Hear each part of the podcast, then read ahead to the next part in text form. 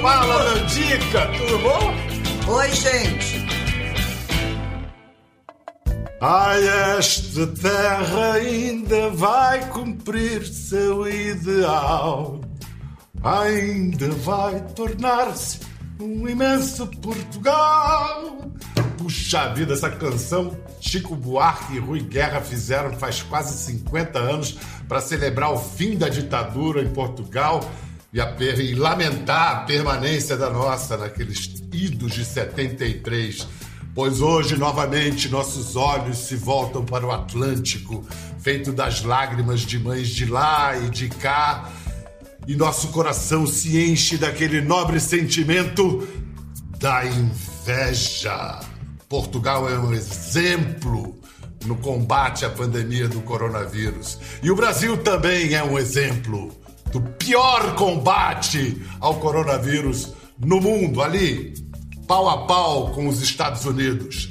Portanto, agora vamos fazer uma conexão com Portugal para ver se rola uma transfusão nas nossas veias abertas uma transfusão de esperança, de razão, de humanidade, de alegria. Alô, Ricardo Araújo Pereira! Como vai, Pedro? Melhor, melhor agora ouvir a sua voz serena de quem está num país em que a Covid-19 está sob controle. Já não, atenção, já não há tanta razão para inveja de Portugal, porque nós ontem demos um passo atrás, os nossos números já começam a ser um pouco preocupantes. Nota-se que somos pessoas que não são assim tão disciplinadas como as do norte e do centro da Europa. Já está a vir ao de cima aquilo que nós, portugueses e brasileiros, eh, somos na verdade, não é? é, é eu lembro-me uma vez estive no Brasil e, e, disse a um amigo que vi passar um carro com vidros filmados. Eu disse a um amigo lá, eu disse, ah, isto em Portugal é proibido. E ele disse, não, aqui no Brasil também é. E é isto, é, é, isso, é essa, isso resume bem aquilo que portugueses e brasileiros são. Sim, é proibido, é mas toda a gente faz, não é? é. Você conhece, você conhece, você assistiu a série brasileira da Globo Os Normais? Assisti, acho que é das melhores séries de língua portuguesa de sempre. Tem uma briguinha de vez em quando, é normal. Super normal. Eu acho normal. eu concordei com você. Não, ele não falou com um tomzinho irônico? Eu? Eu não. Ah. Então você conhece Fernanda Torres! Junte-se a essa conexão! Queridos! E aí, Nanda? saudade! Tudo bem, Ricardo? Tudo bem, obrigado. O vosso sotaque português é excelente, o de ambos. Ah, pri, principalmente de uma atriz que é quase uma residente de Portugal, se, se ela pudesse. É eu, via, eu, eu via a fazer a Casa dos Budas Ditosos aqui em Lisboa. Ah, ah você viu? Sim. Eu tinha tanto medo porque falam umas coisas dos portugueses, eu tinha medo de ser vaiada. Mas não, realmente não, não. o povo português é extraordinário. É Entenderam a tudo. Sabe, a gente sabe que é tudo verdade. Nada, você tá com o cabelo muito bem. Assim, todas as mulheres esculhambaram o cabelo, você continuou, conseguiu manter assim um penteado como se fosse ao coiffeur todos os, todas as Querido, semanas. Eu ah. fiz essa, essa quarentena, eu me formei em maquiagem, cabeleireira, é, iluminadora set designer e, e agora técnica de todos os aparelhos. Eu sou um fenômeno atualmente. Você está esquecendo uma coisa que eu soube que você agora é agricultora, cultiva uma horta. Quais as hortaliças que você está é, criando e que estão se saindo melhor? Olha, as minhas beterrabas estão lindas. Eu estou numa luta com o jacus, que é uma galinha selvagem que está comendo algumas, mas eu já estou é, agora treinando tiro. Você está pr praticamente pronta para viver no Brasil contemporâneo, então? Não, querido, eu estou preparada para o fim, para a Quarta Guerra Mundial, porque eu vou sobreviver lá no meu pedaço de terra com o que eu plantar, com o que eu caçar, com o que eu colher e com a raiz feita, o mais importante. As raízes são um problema. Todo, em Portugal todo mundo parece a Cruella de Vil agora. Todo. Todo mundo, todo mundo parece interessado em fazer mal a, a, a pequenos dálmatas.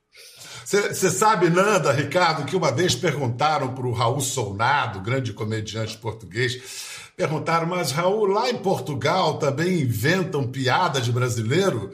No que ele respondeu sabiamente, e precisa?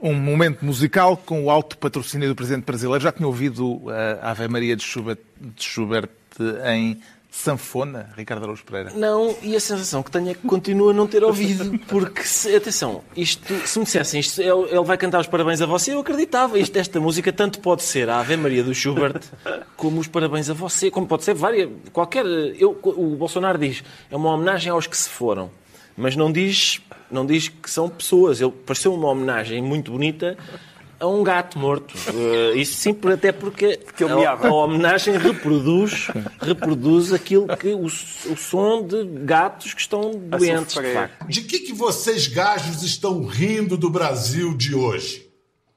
Ah, bom, eu não sei se há assim tanto motivo para rir do Brasil de hoje. É só se for rir para não chorar, não é? Mas uh, Quer dizer, há duas ou três coisas engraçadas. Volta e meia a, a, a, gente encontra aqui, por exemplo, eu não sabia que quando o presidente da. Ajudem-me, é, é, a Fundação das Artes, não é? Aquele presidente que foi nomeado para a Fundação das Artes, que é, é um terraplanista que acha que o rock é música do diabo. Dante Mantovani. Sim, eu achei, eu achei ótimo, porque eu, como português, eu só conheço o Brasil a partir de 1500 e portanto eu não sei como é que era o Brasil na Idade Média, e assim tenho hipótese de descobrir com esse, com esse responsável que acha que a Terra é plana, que o rock and roll é, é, é música do diabo. Estou à espera que ele queime uma bruxa para ficar mais. Nanda, você. O que, que você mais inveja hoje em Portugal? É, basicamente tudo. Explica para o Ricardo o, como é que está o nosso estágio e a nossa organização no combate ao coronavírus aqui no Brasil. Ah, nós temos um plano maravilhoso.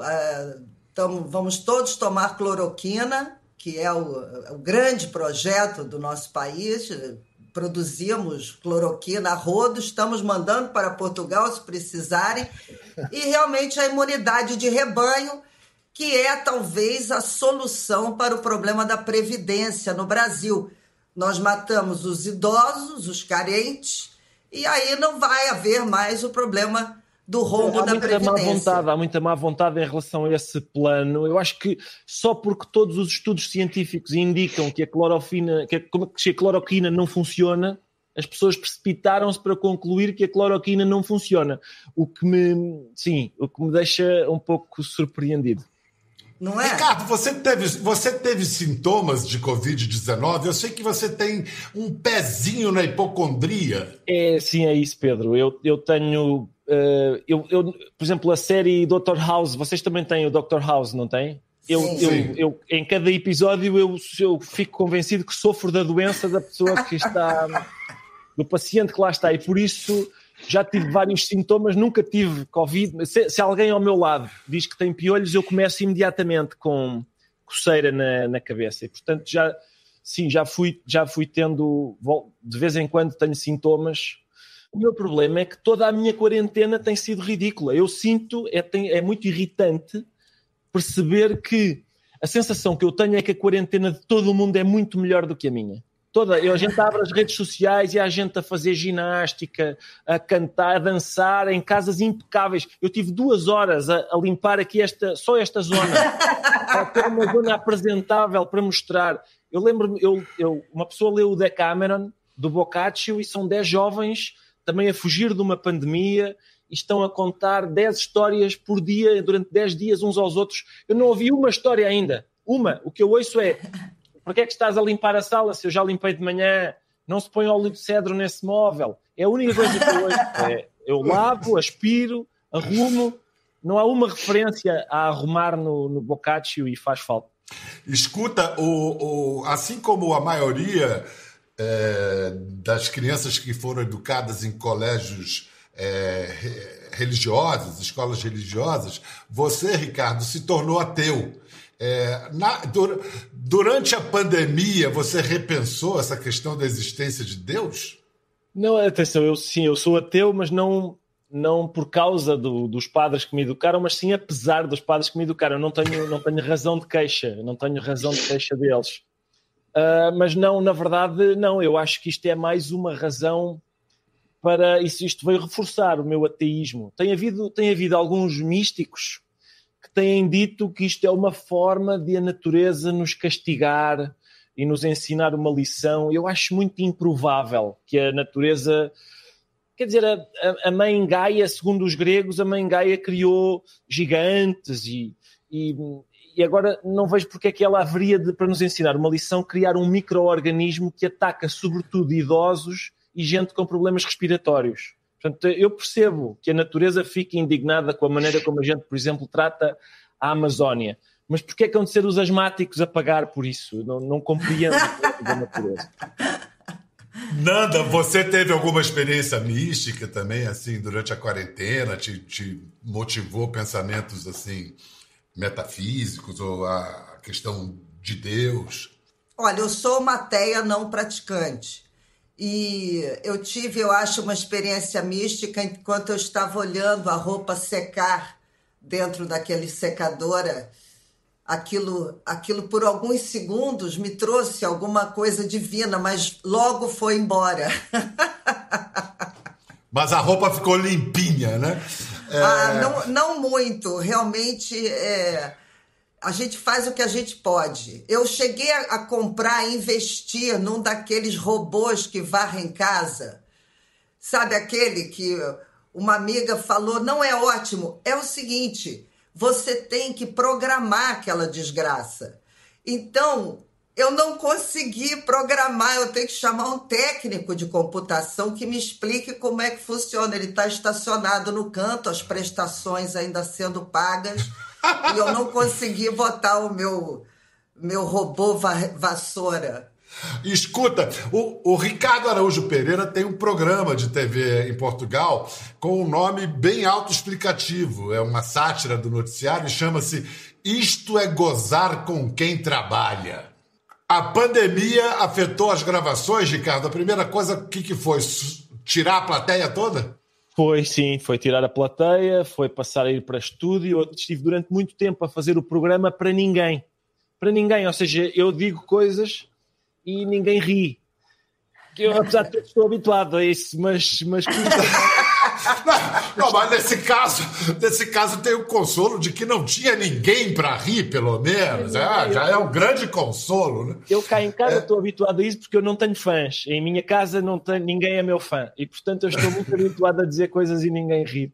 Mas no trabalho, de facto, foi aflitivo durante semana após semana é. estar a, a falar para as paredes. Agora conseguimos ter público, temos uma, nós fazemos isto numa sala que leva 500 pessoas, conseguimos ter lá 150, todas com máscara. Eu tenho a sensação que me vão transplantar o fígado, parece que estou à frente de 150 cirurgiões, mas é, tem sido uma experiência muito boa porque as pessoas agarram-se a este bocadinho de, de, Parece outra vez normal, ainda não é, mas parece já ah. quase normal.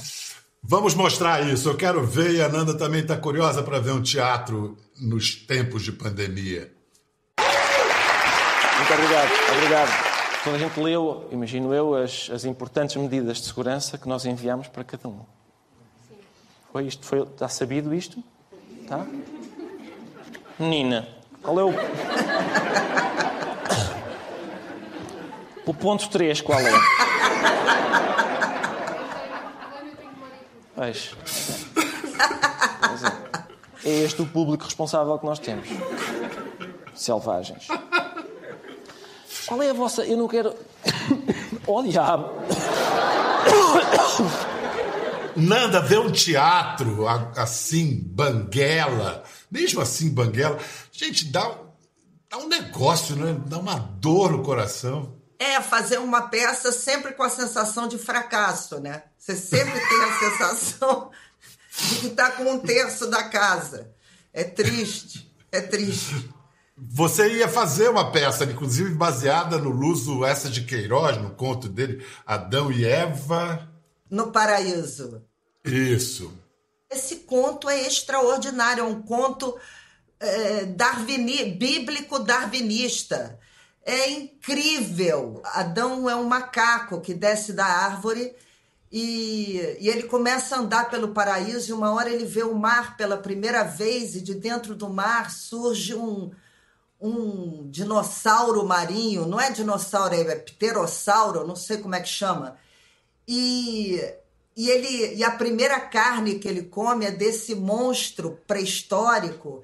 E eu fiquei curiosa porque no livro do Greenblatt ele fala do, do Mark Twain, que é o Diário de, de Adão e Eva, não, o Diário de Adão, uma coisa assim, e que tem um, um tiranossauro. E fiquei me perguntando se o Essa teria lido Mark Twain ou não, ou se é uma coincidência, mas eu, olha, o Essa dá de mil no Mark Twain.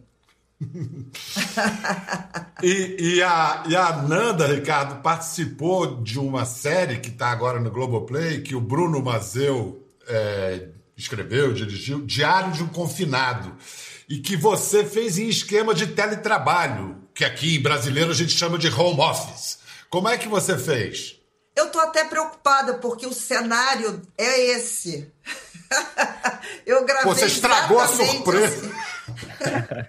então, eu tô, ah, você vai mostrar. Eu tô com vergonha porque é o mesmo cenário, viu, gente? É o é meu estúdio, é o estúdio F aqui de casa. Qual é o personagem? É uma analista, porque eu tinha uma, uma amiga e ela tá analista home office com dois filhos pequenos. E ela tá quase indo à loucura. E quando o Bruno me falou da série, eu falei, eu quero fazer uma analista. E é maravilhoso porque sou eu com o Joaquim, meu filho, e ele tem. O filho sempre entra no meio da sessão com um problema e ela passa a sessão falando: desculpa, Murilo, um minuto. Desculpa, o que, que é, Marco Antônio? Vem uma falta de ar que não passa, um ar que não vem, que eu não consigo respirar, e aí eu já não sei mais se é a ansiedade, se é o excesso de água clorada pela casa, Mãe? se é uma forma leve de Covid, sabe? Eu fico. Mãe? Isso eu queria falar com você, porque eu, eu falando, eu me ouço, né? Ô, mãe? E, quer que eu te ligue outra hora? Não, desculpa, só, só, um minutinho, Murilo, mas guarda aí essa questão de se ouvir, que isso é importante, tá? é uma série maravilhosa do Bruno e a Leonora, a analista, é sensacional. Sensacional. Escuta, Nanda, Ricardo, eu vou falar de algumas coisas do noticiário agora e vocês fiquem à vontade para comentar. Ricardo, antes de mais nada, eu soube que você comparou o Sérgio Moro a um iogurte. Como, como, assim? Só porque, porque eu fiquei surpreendido com o facto dele ter um prazo de validade tão curto. Porque eu lembro-me do Sérgio Moro ser um herói, uh, um caçador de corruptos, um inimigo de, de, toda a gente indecente. A velocidade com que ele de repente é um vilão, uh, inimigo de pessoas de bem, mentiroso e realmente sim, pareceu-me que, pareceu que havia ali muitos pontos de contacto com, a, com um iogurte que passa de prazo e fica azedo depressa.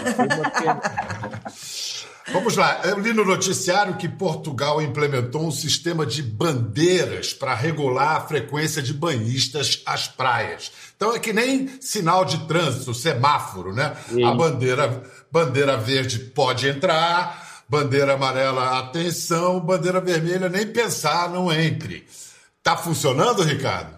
Oh, Pedro, nós no nosso programa, o nosso programa fala sobre coisas da atualidade e nós pusemos umas imagens. É um nadador salvador, a, a, a, os, toda a mídia foi lá e, e o, há um nadador salvador a explicar ao nosso primeiro-ministro como é que funcionam as bandeiras. E o, e o rapaz está a dizer: verde quer dizer que pode entrar na praia, amarelo quer dizer que ainda pode, mas é preciso ter cuidado, e vermelho não pode. Depois faz uma pausa e diz: quer dizer, pode, mas não convém. E isso é Portugal, é assim, é Portugal em quatro palavras. Vermelho, não pode. Quer dizer, pode, mas não convém. te, lembra, te lembra alguma coisa daqui, Nanda?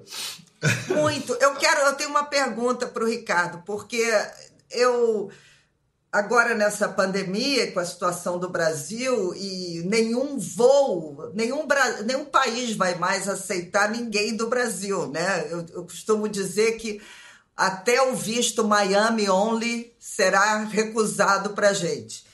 E aí eu já estou fazendo um treino de remo com Amir Klink, que cruzou o Atlântico. Eu tentei contratá-lo, mas ele não aceitou. E minha família toda, então, está se preparando. O bote inflável já está pronto. E eu queria saber qual a melhor praia para aportar em Portugal ou se é melhor realmente pegar o Tejo. e eu vou chegar aí com a minha família, viu? Aguarde. É assim, mas se, se vier num barco a remos, hum, vai, vai levar algum tempo, não é? Vai levar algum, algum tempo. tempo. sim.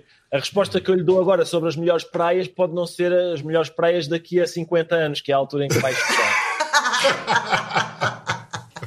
Olha, no, no, programa dele, o Ricardo mostrou a foto, as fotos de uma escola portuguesa que resolveu a questão do distanciamento social entre alunos. Vamos ver as fotografias? Crianças helicóptero. É, é. Espetáculo. Isso é verdade? É sensacional. Eu, vou, eu quero um desses. Oh, Fernando, isto é excelente, porque as crianças. Quem é que não consegue brincar e aprender com dignidade com um destes chapéus? E é, é ótimo porque o que, as, o que estas crianças poupam no médico por não serem infectadas com a Covid agora, gastam mais tarde no analista por terem passado a infância com, com isso. Ah, para usar, para usar essa odiosa nova expressão, uma ressignificação da expressão educação à distância, ensino à distância. ensino à distância. Vamos lá. O que, que vocês dizem para quem chama o coronavírus de vírus chinês? Oh, Pedro, eu, eu, eu, sinceramente eu tenho muita admiração pela, porque eu admiro, eu admiro as pessoas. Quem chama vírus chinês ao, ao coronavírus tem, tem que ter duas coisas que não, normalmente não estão juntas, que é espírito científico e é espírito também de controlador aduaneiro. Eu nunca tinha visto isto de pedir o passaporte ao vírus para saber e é, não, é, não é frequente a gente, a gente uh, atribuir uma nacionalidade à doença. Eu tenho uma borbulha aqui no queixo, que é, que é uma borbulha lusitana, aparentemente, e eu, mas ela está ainda indocumentada. Eu gostava que as autoridades viessem cá dar-lhe os documentos. Acho, acho, gosto muito dessa essa ideia de insistir que este vírus é um vírus chinês. Imagino que sejam pessoas que, se forem atropeladas, dizem ao médico: era um Volkswagen, foi um atropelamento alemão. Alemão. Sim.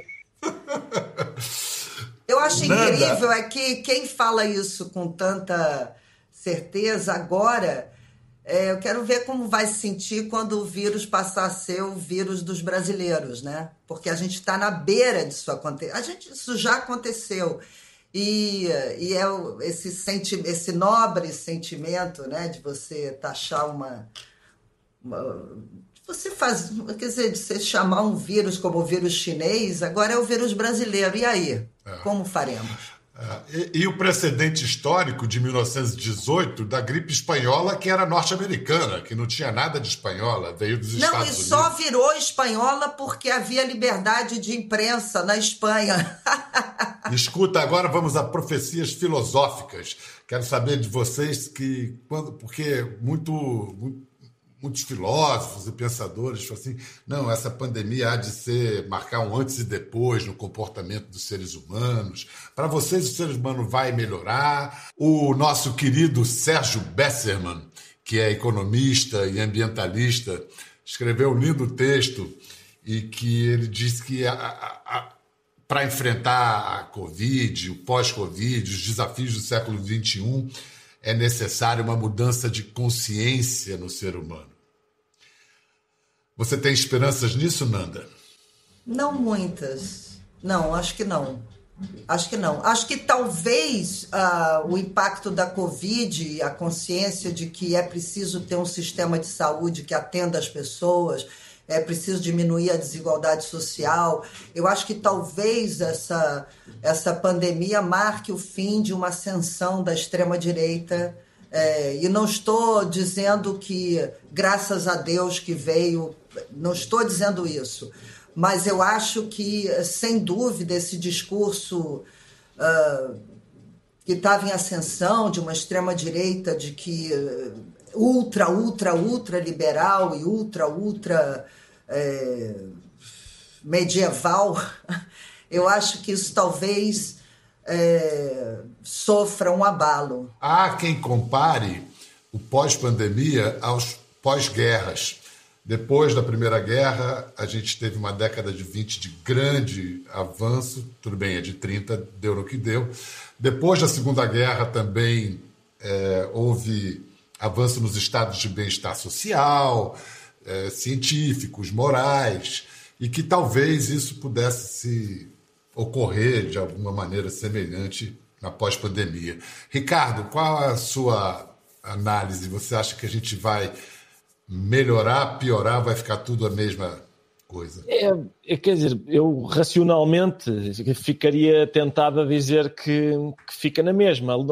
Nós temos assistido, não sei se convosco é a mesma coisa, mas a, a pandemia fez com que a gente assistisse ao melhor do ser humano. Por exemplo, há, há muitas pessoas nos seus prédios a deixarem bilhetes a, a vizinhos idosos a oferecer-se para irem fazer as compras por eles, para lhes levarem as compras a casa, para os idosos que são mais vulneráveis não terem de sair, uh, coisas desse tipo, de solidariedade muito bonita, uh, e também o pior, quer dizer, aquela. Uh, várias Agora, há, em, em, Portugal há recriminações, porque há zonas do país mais afetadas do que outras, e então há, o Norte recrimina o Sul, e no princípio o Sul tinha recriminado o Norte, porque era o contrário. Eu, pessoalmente, Pedro, devo confessar que aquilo em que eu estou mais interessado é, em princípio, a seguir a um período como este, de grandes restrições e de confinamento, uh, quando isso acaba, há um período de devassidão e eu gosto muito de devassidão, Pedro. Gosto mesmo, é uma das coisas que eu mais aprecio. E eu estou muito ansioso pelo momento da devassidão. De, Carnaval de bo... 2022 no Brasil, te aguardamos. É, isso, isso, que eu ia dizer, no, no, livro do Rui Castro, delicioso livro Metrópole à Beira-Mar, sobre os anos 20 no Rio de Janeiro, ele descreve o carnaval de 19 no Rio. Foi o carnaval mais louco de todos os tempos, porque em 18, durante dois meses, morria gente como moscas né, no, no, Rio de Janeiro. Então, eu não sei se vai ser o carnaval de 21 ou de 22. Não, 21 não tem a menor chance. Menor 22. Chance, né? O Nelson Rodrigues tem uma, uma crônica maravilhosa também que ele fala disso, que o século XIX acabou no carnaval uh, pós-espanhol. De, de 19, no carnaval é. de 19. Agora, é. eu tenho uma. Eu, eu, às vezes eu olho, eu acho esse milênio, esse século que a gente está vivendo, eu tenho medo, assim, porque às vezes eu tenho medo de uma repetição do século XX, porque é, é, veio essa pandemia e com esses governos nacionalistas, se a gente ainda vai ter que passar pela década de 30 e 40 para chegar numa década de 60, de 50, sabe? O que tem grandes chances de se acontecer, a gente não passar, ficar por ali mesmo, né? Ah, eu e você certamente, Pedro. O Ricardo é novinho, né? Olha, bem malhado, ele tá bem. Olha, eu recomendo a vocês dois que se leiam, viu? A Nanda é uma mestre da, da do romance, da tragicomédia, eu diria. Tem o fim, tem Glória, seu cortejo de horrores, que eu acho que você vai adorar, Ricardo. Eu li, eu li as crônicas do Ricardo, dá muita inveja, porque eu não estou é. conseguindo ter humor nas minhas crônicas. E as dele é uma coisa, não, as dele são uma coisa. É. Consegue fazer gra, graça da desgraça, né? É, exatamente. É porque ele mora lá, né? Ele tá bem, tá com esse vidão, olha ali. É. Então, Ricardo, toda a nossa inveja para você, todo o nosso afeto. Muito obrigado aí por ter dado esse tempo pra gente. Cuide-se. Muito obrigado. Obrigado mesmo. Um abraço. Me aguarde, hein, Ricardo? Tô chegando, tô remando. É. Vamos ver fica, é, é, fica procurando o barquinho inflável chegando oh. ali no Tejo. Beijo, gente. Valeu. Tchau, prazer. Pra vocês, cuidem-se. Até a próxima. Valeu. Pô, tô com um problema aqui. Peraí. Imaginária.